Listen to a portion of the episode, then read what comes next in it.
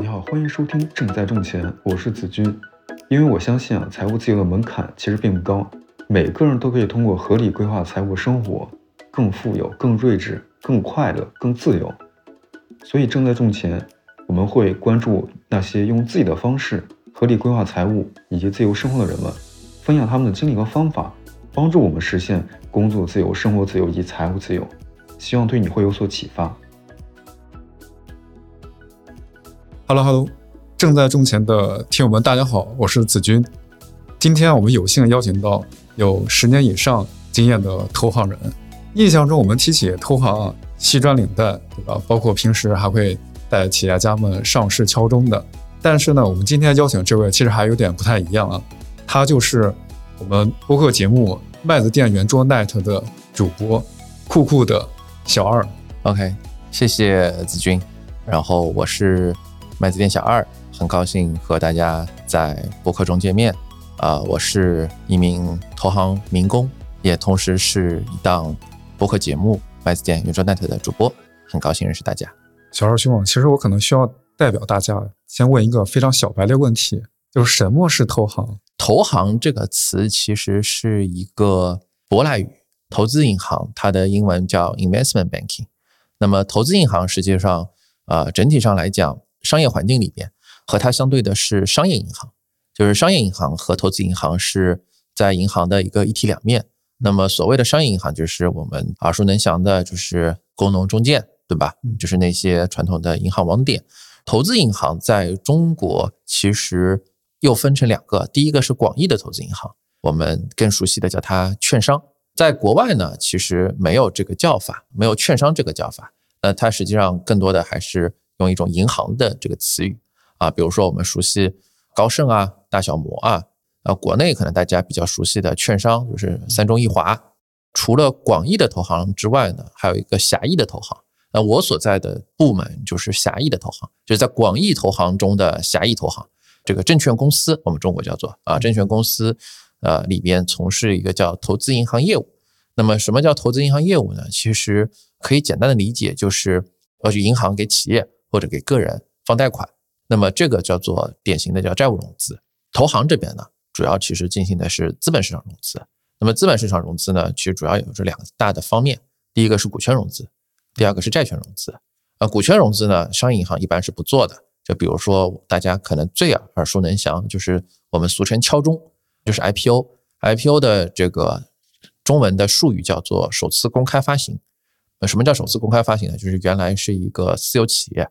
通过首次公开发行，发行了一部分的股份，并且在交易所挂牌上市，它会变成一个公众公司。这个其实是包括我在内大部分投资银行从业人员的一个主要的工作，就是帮助一些未上市的公司去上市，这就是股权融资。除了这个最典型的 IPO 之外呢，我们还去做一些私募股权融资，比如说它是一个私。未上市的公司，但是他也想做股权融资，他发行一部分的股票，现在在很多的初创企业里边比较流行，对吧？那么会去找一些啊，我们传统的 PE 啊、VC 啊去进行投资，那么这个叫私募股权融资。那么另外一块呢，就是上市了之后，它还可以持续的再进行融资啊，比如说上市公司去发行一个什么定增啊，或者是可转债啊这些东西，这个是大面上的股权融资。那债权融资呢，主要就是跟商业银行不一样的，就是我们。通过去我们叫 underwriting，就是就是乘坐一个标准化的债务类的工具，比如说公司债券，公司债券我们做承销，然后帮助企业呢去进行一个债务融资。这跟银行的贷款不太一样，银行贷款是一个点对点的，银行企业没有别人了。发债呢，其实就是一个面向公开市场，相对来说比较公开的市场，去发行一个具有标准化的格式的一套债券的工具。还有第三个，主要就是并购。就是我买你，你买我啊，那些商战里的那些东西，当然有一些戏剧的成分。大家看电视剧的时候可能会觉得有点添油加醋啊，但是大面上来说，确实就是这个两个企业之间互相的一种收并购的行为啊，我们叫做并购游。所以投资银行就是股债并购三大方向。因为这些名词啊，其实在大家印象眼中啊都是过往的很多电视剧里面或者电影里面看到各种西装革履的侃侃而谈。我们会很关心，比如说小二兄是怎么进入到同行的。其实我进投行的故事挺狗血的啊。怎么说？这么说完全不夸张啊！我我进投行其实是一个非常曲折的过程。我刚毕业的时候，其实就是跟很多当时的年轻人一样啊。但是我觉得现在可能很多年轻人也是这样，就是有个投行梦，是啊，很想做所谓的那些人上人、精灵，然后 banker 啊，然后敲钟什么的。是，但是很不巧啊，我我毕业的时候，我本科毕业的时候是零八年金融危机。我本科毕业了，工作了一段时间之后，我又去做了研究生。研究生毕业了之后呢，是第二次金融危机的小余波啊。然后就是我当时在香港嘛，就整个中环都在裁员，更别提招人了。嗯，所以当时就去曲线去这个一家证券公司做分析师，在研究所担任一个二级市场的分析师。后来就到了一个可能很多听友会有一点印象的，就是一五年的那个大牛市啊，就是。对于投资人来说，大牛市对大家的印象就是天天股票涨停，然后动不动什么都不干，然后每天都赚好多好多钱啊！但是对于我们从业人员来说，大牛市最大的一个特点就是所有人都在跳槽，鸡犬升天。不夸张的说，就是从二零一四年底一直到二零一五年六月份，到了这个股价的最高点，我记得是五一二四点，我认识的几乎所有人都跳槽了。基本上所有的公司都在面临着我的员工被别人高薪挖走了，和我不得不用很高的薪水去挖别人这件事情。那个时候就也是反正机缘巧合吧，然后就是我现在的东家，然后呢也在招人。当时也不管你，就是我进投行的故事其实是很难复制的。包括现在，我现在就是我基本上没见过哪些投行从业人员之前是分析师的，就是分析师要投行其实挺难的。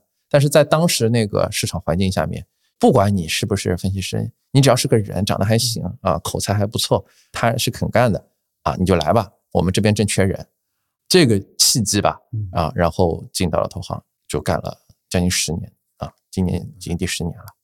其实我刚才听小二说啊，就是现在干了十年多，对吧？那那咱们其实每天主要在干嘛？就是比如说，我们典型的一天的流程是什么？其实我们的每一天还挺差异挺大的。唯一我可以相对比较确定的是，啊，我典型的一天应该是在出差的路上度过。我今年截止到今天，应该是我刚刚看了一下手机，大概是一百零四飞，啊，飞了一百零四次，这还不算高铁。就过去正常情况下，一年三百六十多天，我大概是两百多天会在出差的路上。投行。特别是在中资的证券公司做投行，一个比较主要的工作其实就是去客户现场。那么对于我这个职级的人来说，可能主要的工作是：第一是牵头，把一个 IPO 或者是一个并购的项目持续的推进；然后另外一块主要的工作就是发现新的业务机会，去向不同的企业的创始人啊去做路演，然后向不同的投资人啊，去做一些交流和沟通。整体上来讲，投行是一个偏卖方的工作。所谓的卖方工作，就是呃，你本身不需要真拿自自己的真金白银出来做投资，你在市场上其实是一个润滑剂啊，或者撮合的这样的一个角色。所以对于我这个职业来说，广度是很重要的。你每天见不同的人，接触不同的事情，了解这个世界在发生什么啊，了解这个世界最新的变化是什么。其实对于我这个职业来说是很关键也很重要的，这样子你才能发现更多的机会，第一时间能够洞悉到那些机会。第二就是量变引起质变啊，能够成功的去撮合一些交易，这个其实是一个典型投行人的工作。那听上去啊，咱们这份工作其实是非常见多识广的。相对来说，这一份工作在职业生涯的。初期和中期，嗯，学习曲线比较陡峭的职业，接触到非常多的非常优秀的人士，主要包括的就是一些初创公司的管理层。其实这些人平时如果不是投行是很难见到的。是的啊。然后第二就是你可以接触到很多非常优秀的专业机构，比如说律师啊，比如说会计师，因为你你可能在项目上刚进投行第一年的时候。你可能就直接对着一个会计师的合伙人或者律师的合伙人啊，可能是一个非常资深的大佬啊，你可以从他的这个身上能够获取非常专业的这个金融或者是法律的知识。在刚开始工作的时候就可以遇到这些优秀的榜样，确实是一个非常有帮助的一个事情。然后呢，我们这份工作经验会不会对投资理财这一块儿，相比其他人会有一些额外的一些优势啊？对吧？呃，坦白说啊，嗯至少入门级别的投资嗯没什么帮助。我自己本身的职业经历相对比较复杂一点嗯啊，我做过分析师。如果拿分析师的职业生涯和一个投资银行家的职业生涯来去做对比的话，嗯。仅就投资这件事情而言，呃，我会认为分析师的职业生涯会更加对投资有帮助一点。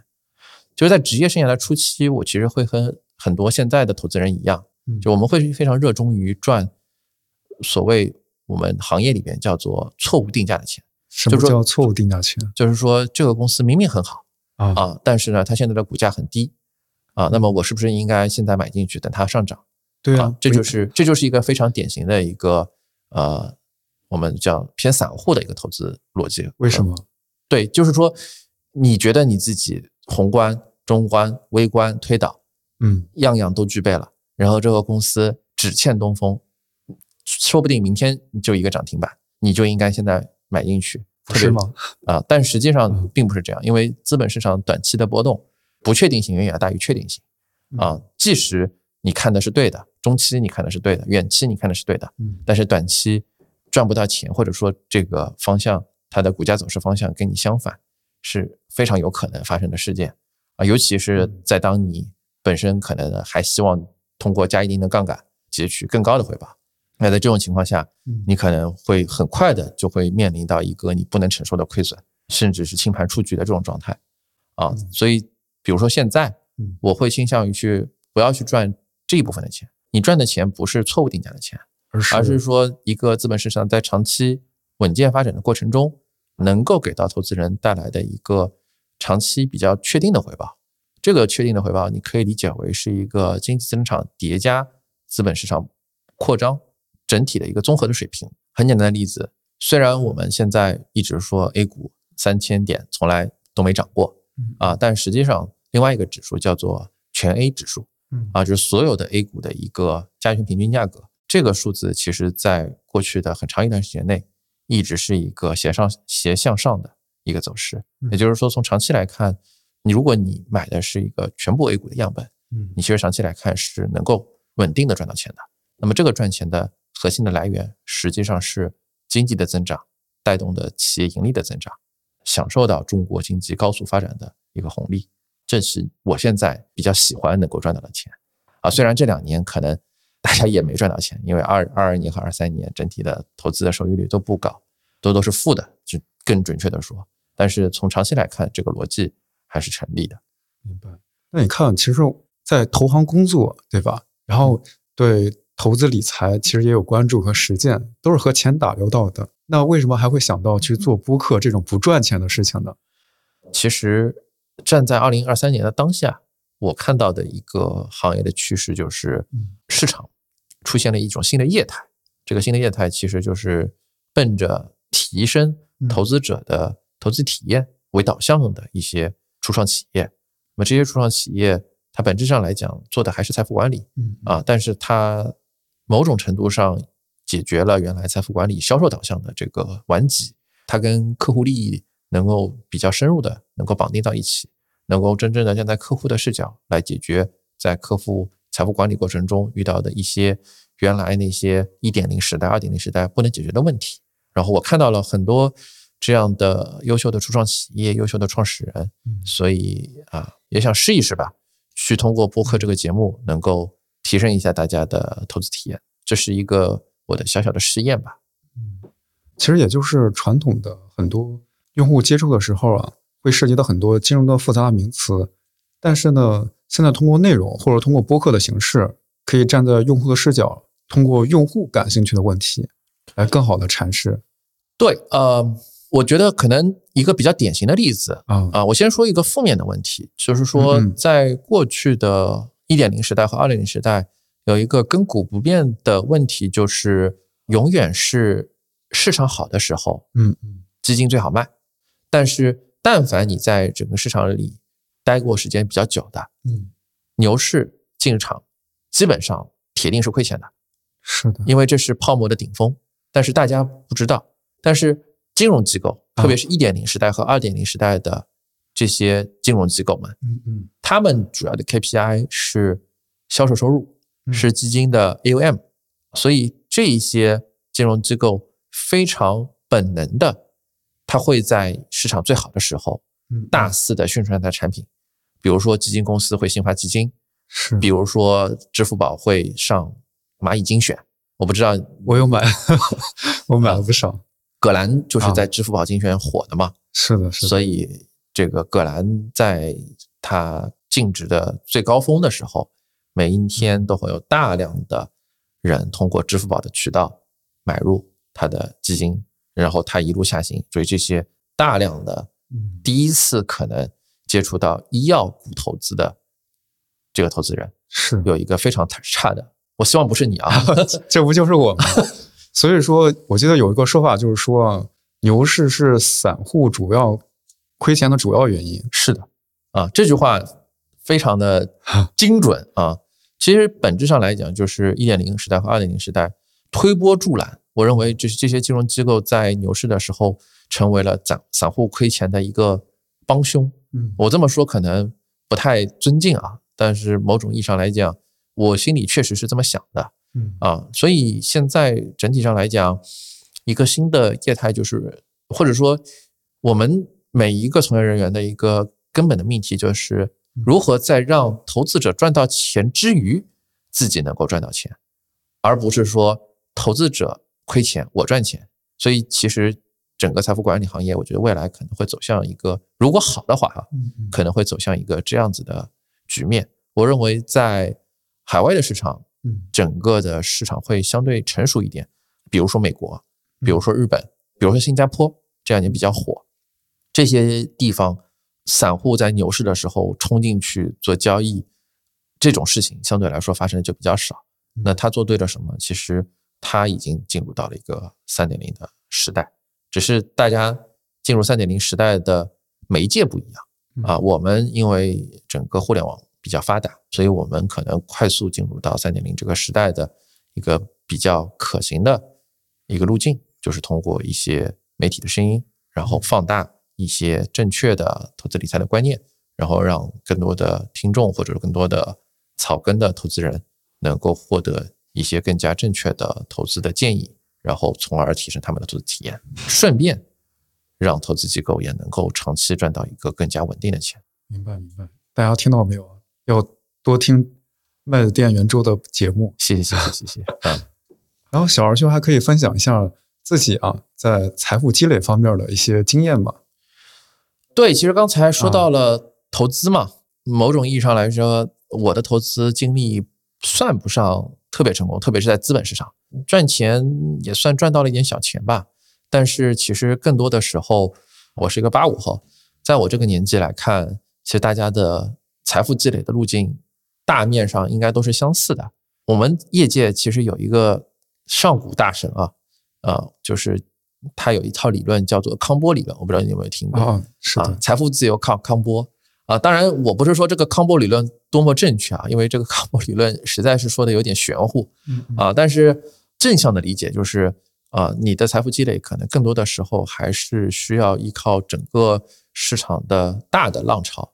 那么在我的成长的过程中，其实整个市场无非就是两个大的浪潮，第一个是资本市场泡沫的大浪潮，就是有有一次到两次的资本市场的大牛市，嗯啊，然后第二个是楼市的大浪潮，过去可能二三十年吧，整个国家在快速城镇化的过程中带动的一个房地产市值或者说价值的一个快速上涨。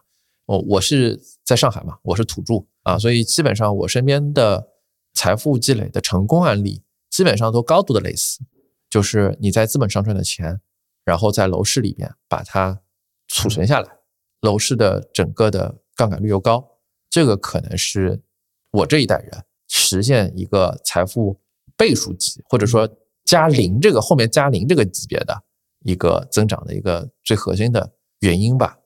很多人会问我说，站在二零二三年的当下，如果我是作为一个 old money 的代表嗯啊，我可能都不能算 old money，我算是 middle money。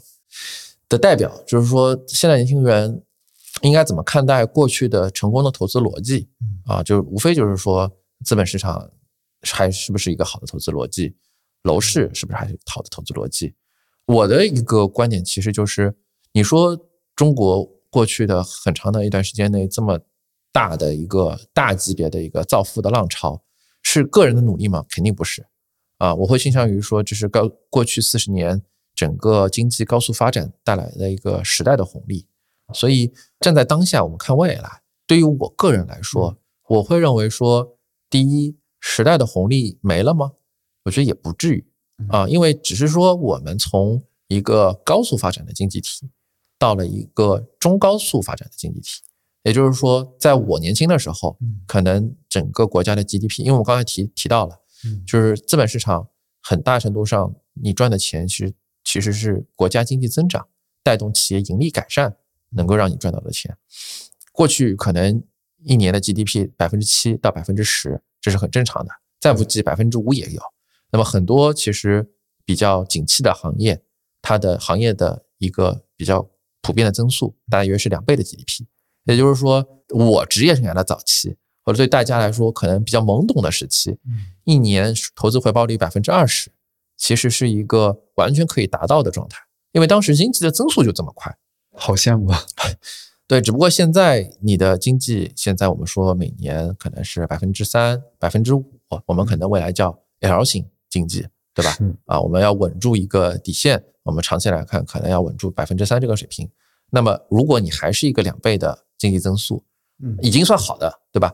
两倍经济增速意味着你你已经是整个经济体里边最为招摇、最为景气的行业。那么这个时候你可能也就是百分之六。这样想的话，一个是百分之二十，一个是百分之六，你做错了什么吗？你什么都没做错，只是说整个市场的环境发生了变化，整个经济的增速在下行，你已经没有办法回到原来那么高的一个收益率的水平。但是资本市场是不是还应该投资呢？当然。因为只有这样子的一个市场，还能够给到你一个如此高的回报水平。然后，比如说房子，房子一样。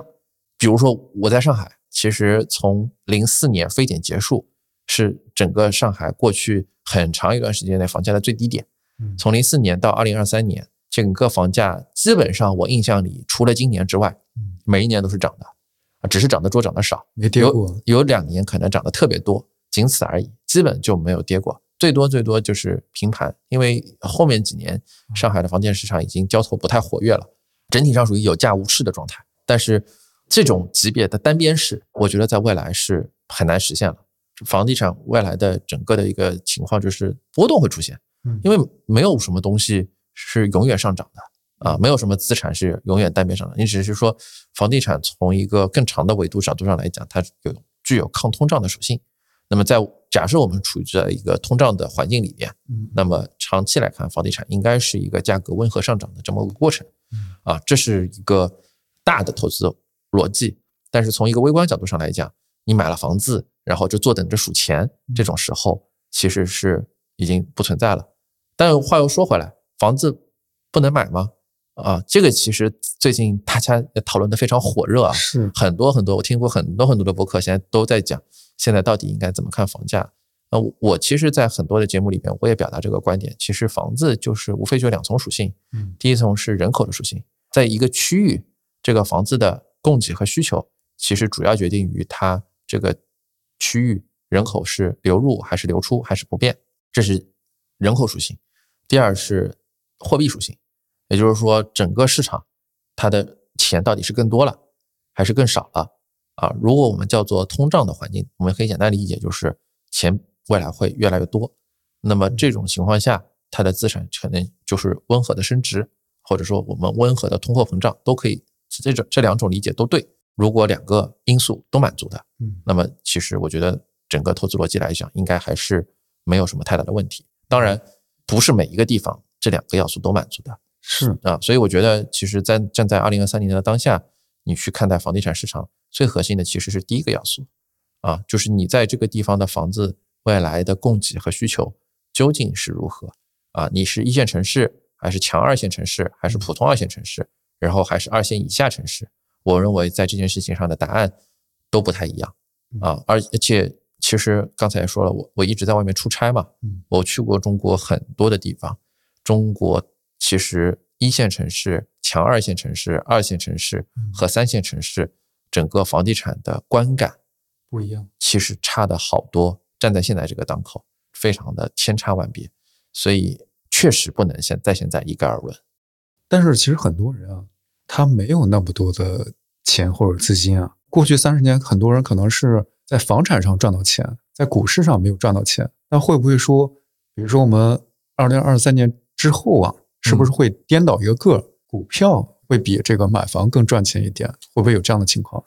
我觉得首先孰优孰劣，这个确实现在还很难说。两个都能够赚到钱的概率其实还挺大的。我对于经济其实没有那么悲观，特别是对于核心一线城市的房子，我对于它的整个供给需求的不匹配性，就是核心一线城市，我认为还是一个需求远远大于供给的地方。你刚才的这个命题，我们把它 narrow down 一下，大部分听我们的节目的听友可能都是生活在一线城市。如果你是一个生活在一线城市的居民，嗯啊，那我认为你未来大概率在房子和在资本市场都可以赚到钱，只是说房子上可能因为房子具有几个比较大的特性，第一个是它低换手率嗯。啊，因为中国的股民非常喜欢交易 啊，这件事情我其实不太能理解，我非常的不喜欢交易，嗯因为嗯这还是核心就是你要赚什么钱嘛。啊，如果你要赚定价差的这个钱，你可能不可避免的就喜欢去交易，因为你可能每天都会面临你看对了还是看错了嗯这个问题啊。当然，如果你是去赚资本市场长期上涨、温和上涨的钱啊，或者说你赚的是先进生产力代表的钱啊，那我觉得你可能不太会，因为先进的生产力不会今天是这个，明天就是那个啊。这个跟我们上半年要炒什么 Chat GPT、炒 AI 概念不太一样，可能代表中国未来先进生产力的就是这么些地方，或者中国最核心的资产，其实就是这么这么几几个行业、这么几个赛道、这么几个公司。所以是哪几个行业？得罪人吗？这个话说说。这个倒不太得罪人嗯啊，我觉得，但是这个话其实有一点偏无用的废话。首先，我还是觉得互联网行业代表了中国未来的先进生产力的方向。其实现在互联网让很多人很受伤，但是我会坚定的认为，这个行业完全是一个现在被超级低估的行业，这是一个大的赛道啊为。什为什么？为什么被低估了？嗯，首先看估值啊，就是说这个可能稍微偏技术一点，嗯就是现在整个互联网头部的几家公司啊，啊，我们叫做 BATJ 也好，或者现在叫 ATM 也好，你看他们的整个的估值水平，我们所谓的估值水平就是市盈率，他们的盈利情况和他们的股价它的一个比，那么现在应该都是在一个历史的最低的区域。也就是说，这些公司股价的下跌是因为它不再赚钱了吗？不是的。我换一个角度来说这个问题，就是大家都知道，如果有关注过中国互联网行业的都知道，这些公司从股价的最高点啊到股价最低点，一度可能下跌了，就是以这个中概互联这个指数为例，这个指数可能最高峰可能下跌了百分之七十多。核心的问题就是你要问自己，就是这个百分之七十多的下跌，到底是因为这些企业不再赚钱了，还是纯粹是因为他们的估值从七十倍跌到了三十倍？那么我现在的一个结论就是，或者说我们观察下来的结论就是，这些企业仍然盈利性还可以啊，当然各有各的压力啊，它要各有各的这个呃短板，这些挑战也确实是客观是存在的。但是整体上来讲，这些企业的盈利的水平还是非常可观的。其次就是这些企业有非常多的技术储备，大家可以看到，比如说 OpenAI 出了 ChatGPT，Meta 出这个呃它的竞品，然后微软也出，谷歌也出。那么我们国内出什么，都是在一些大厂里边，百度有文心一言，对吧？鹅厂、美团、字节都有自己的模型，阿里也有模型，混元大模型。那这些模型是因为美国出来的之后，中国第二天就超了吗？不是的，其实这是这些互联网公司，其实在两三年前其实已经有所布局。嗯，所以其实可以看到，整体上对标全世界范围内最先进生产力的，还是这些中国互联网的大厂这些公司。你看到的整个世界发展的方向，仍然是这些大厂跟得最紧。坦诚的说，跟美国或者说跟全世界最好的那些公司，在某些方面确实还是有差距。但这已经是代表中国最先进的生产力了。是的，啊，所以其实我会觉得说，如果大家真的觉得科学技术未来能够改变我们的生活，那确实这些是最有可能能够在中国范围内实现它的这些公司。这是我粗浅的理解吧。那有没有实体行业？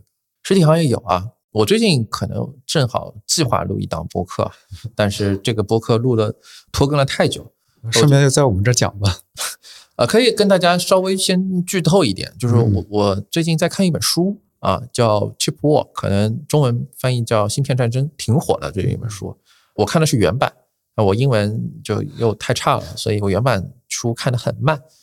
其实中国的半导体行业在这两年也得到了长足的发展。我可能是两三年前吧，开始从我的本职工作覆盖半导体行业。当时刚开始覆盖的时候，我还是挺悲观的，就是觉得中国半导体行业其实是很难走出一个所谓的围剿。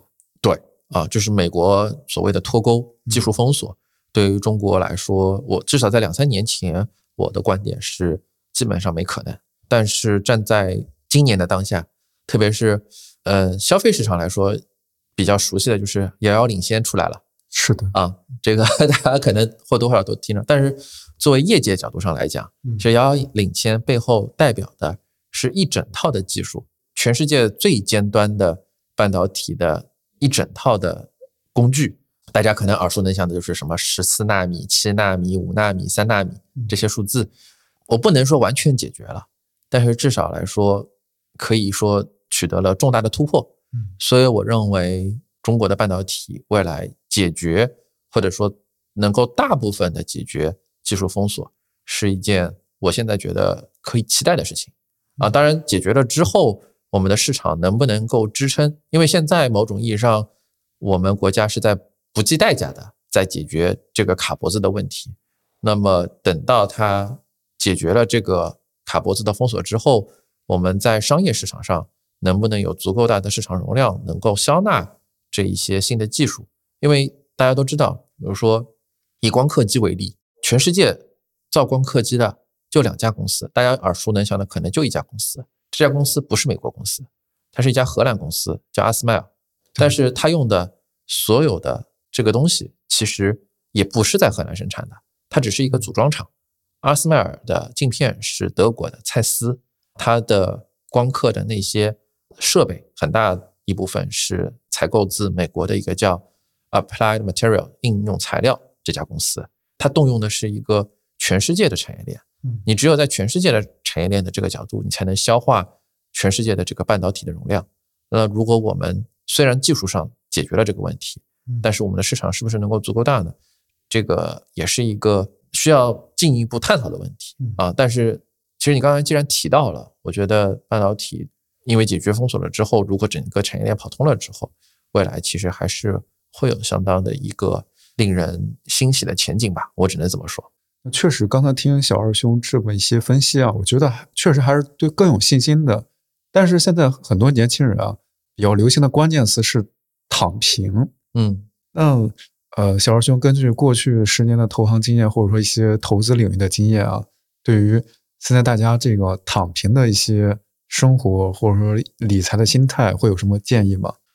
现在真的躺平的人多吗？其实我反而想问一下子君你，间歇性躺，我觉得现在对，就是绝大部分的小伙伴处于一个躺又躺不平，卷又卷不动，四十五度仰卧起坐的状态。是，其实这样是最累的。嗯，是。然后这两年其实失业率可能还是相对。比以前要高一些嘛？对我专门录过一期关于失业率的话题啊。现在其实整体的失业率并不高，但是年轻人的失业率特别高。是的，是的。就是你说今年的那些新的毕业生不优秀吗？真的不是。但是今年我们至少我们这个行业的岗位就是比前两年要大幅的减少。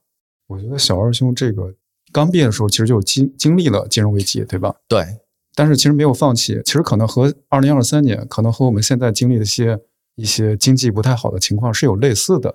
对，其实还挺像的，因为今年 也就是整个投行也在大裁员嘛，啊，大家可能小红书啊什么都刷到了，微博上，我们这个市场校招的人员是非常少的，所以基本上其实。我相信今年很多的毕业生其实也是很优秀的，但是确实时运不济，就是你早可能一两年毕业就都不是这个样子。但今年确实进我们这个行业非常非常的难。那小二兄现在会建议，比如说现在的九五后啊或者零零后，在二零二三年加入投行，还会觉得是一个好选择吗？还要坚持这个梦想吗？哎，对我觉得你问了一个挺好的问题。我觉得在我。刚入行的那个时候，做投行可能是不知道合不合适啊，就是学习比较好。我们那个时候学习比较好的同学们的一个相对比较唯一的选择，做金融或做咨询，可能是当年传统的好好学生的两大出路。我入行了之后，其实是一波波澜壮阔的互联网的大浪潮。站在现在这个时刻，很多的同学。可能未来面临的是两条大的路线，有第一个是去互联网大厂，嗯，第二个是来金融和咨询啊。金融咨询我我大面上算是一样，所以我觉得首先做金融还是有它的魅力的。对于一个对于金融行业或者说资本市场确实非常喜爱的同学来说，这个行业我认为是有它的魅力。这个是站在一个做了十年的老员工的角度。至少我现在每一天去上班，我还是非常欣喜的看到我面临的这个市场，我要面临的挑战都是全新的，啊，这个其实是我认为这个工作最吸引我的地方。钱，嗯，凡尔赛一点啊，钱倒是在其次，可以，可以啊。但是我想说的是，我入职了之后，其实是波澜壮阔的互联网的大浪潮。那么，其实现在互联网的大浪潮算是阶段性的有一个告别吧。但是现在新的浪潮就是科学家浪潮啊！现在很多，特别是以前我们开玩笑说狗都不碰的那个材料系、化学系啊，现在毕业生吃香的不得了啊！所以我认为站在现在这个时点，整个的职业的选择其实还是蛮多元化的。至少对于我来说，你从事金融，OK。如果你喜欢的话，我认为你的回报和你在工作中获得的乐趣是不弱的。如果你喜欢互联网，我认为也 OK。因为现在互联网，说实话，虽然不如前两年那么的红火，但是在我的角度看来，恰恰是在一个相对比较底部出清。按照投资的术语啊，就是说，其实这个行业还是有很多的机会的。然后第三个就是现在啊，我们刚才提到的，如果你是从事一些半导体领域的啊，从事一些新材料、化学偏化学领域的，那么过往其实很多我的身边的同学同事都是从化学系转过来的，就原来化学系因为实在是很难找工作，只能去科学院所，然后被迫过来做金融啊，觉得要求生计啊，但是现在其实完全可以不用这样了，现在有很多的初创企业，只要你啊所做的这些。材料啊，或者化学的那些东西，或者半导体那些东西，真正的有比较强的这个技术能力，然后你完全可以到一个非常好的初创企业，能够有一个非常未来的长足的发展。对，所以我觉得，嗯，整体上来讲，现在跟我们过去最大的区别就是你做什么都可以了。嗯，是，嗯，那看小二兄由过去的一些投行的经验和理财的经验啊。看有没有对这个现在这个躺平啊，躺又躺平，卷又卷不过这种，有没有一些别的一些建议啊？建议不敢当啊。嗯。最近也正好录了一期讲玄学的博客 啊，然后其实跟当时的嘉宾聊的时候，他其实提示了我一个点啊，为什么大家现在这么关注玄学？其实某种意义上来说，也是。从一个努力一定能成功的年代啊，到了一个努力不一定成功的年代。那当你穷尽了一切的努力，仍然需要面临一个不可知的结论的时候，你可能只能归依于玄学，是吧？归于于命理，归依于星座啊，这些 MBTI 之类的东西。那我觉得，其实因为这一次为什么大家这么不舒服啊？我觉得可能某种程度上是因为这一次的经济增速的切换啊比较剧烈，所以大家可能会觉得现在不太舒服。但是整体上来讲，如果过去确实是一个努力一定能够成功的年代，那么我会现在说，现在是一个努力还有可能成功的年代。我不知道算不算灌鸡汤啊？嗯啊，我觉得可能对于很多小伙伴来说，特别是对于一些刚刚踏入职场比较年轻的小伙伴、听友，你能够得到比较长足的进步的，最有可能的实现路径。仍然是努力，仍然是奋斗，就是这跟其实刚才我们说投资一样。你站现在看过去，我们在很长的一段时间内，其实是一个近似无风险收益率非常高，或者说投资回报很高，而且这个高很容易获得的年代。那未来来看呢，不是说你没有投资回报了，不是说你投资就一定会亏钱，不是这样的，只是说你投资面临的不确定性更大了。你投资可能你长期的一个回报中枢，从原来的一个很高的数值，嗯，下降到一个不那么高的数值，这个其实在跟你的整个人生的经历、你的职场其实都很接近。就像我很多的时候会跟呃一些小伙伴举我很小的时候的一个例子，就我那个时候大家都不补课啊，我读书的时候补课并不流行，只有。啊，如果你觉得学校里的东西不能够满足你知识的渴求，我这么说是不是有点 对？或者换句话说，就是你可能成绩比较好啊，然后老师就说：“哎，你要不再学点更深一点的东西吧？”然后就会把你派到他会学校可能都没有一个合适的老师来教你，然后他就会把你和其他的学校的一些小伙伴一起拎到，比如说区里，区里会统一组织一个所谓的提高班或者竞赛班。然后你去那边去学一些更加深入的，这个叫补课吧，也不叫，跟现在大家研 B 级补课啊，研 B 级竞赛，就是但凡是个小伙伴，但凡是个小朋友，可能都需要去，要么补英语，要么补数学，这个其实已经完全不一样了。从这个例子上来讲，我其实也就是想说，整个时代的变迁，未来其实你可能面临的是一个更加拥挤的赛道，包括。我进入到我们公司的时候，嗯啊，我们公司可能相比现在啊，员工人数，嗯，差了两倍还是三倍吧。所以你可想而知，而且我们是金字塔型的，嗯，所以越底层员工、越基层的员工人越多。某种意义上来说，现在你再进入到这个行业，你面临的非常狭义的人人数的竞争，也跟我那个时候不可同日而语了。啊，是的。最后，非常感谢。小二兄的一些分享，给我们带来了平时看不到的来自投行内部的一些视角。最后啊，我们还是平时可以多多关注爱的店圆桌的播客节目，以及正在种钱，让我们一起合理的规划生活，实现一些相应的财务自由和生活自由。行，那今天的节目就先录到这里。再一次感谢大家，欢迎大家通过留言评论来跟我们进行互动。如果大家觉得这一期节目不错的话呢，也欢迎大家积极的转发，让身边的更多的朋友能够听到我们的声音。好的，好的，谢谢小二。那今天节目就先到这儿吧，拜拜，拜拜。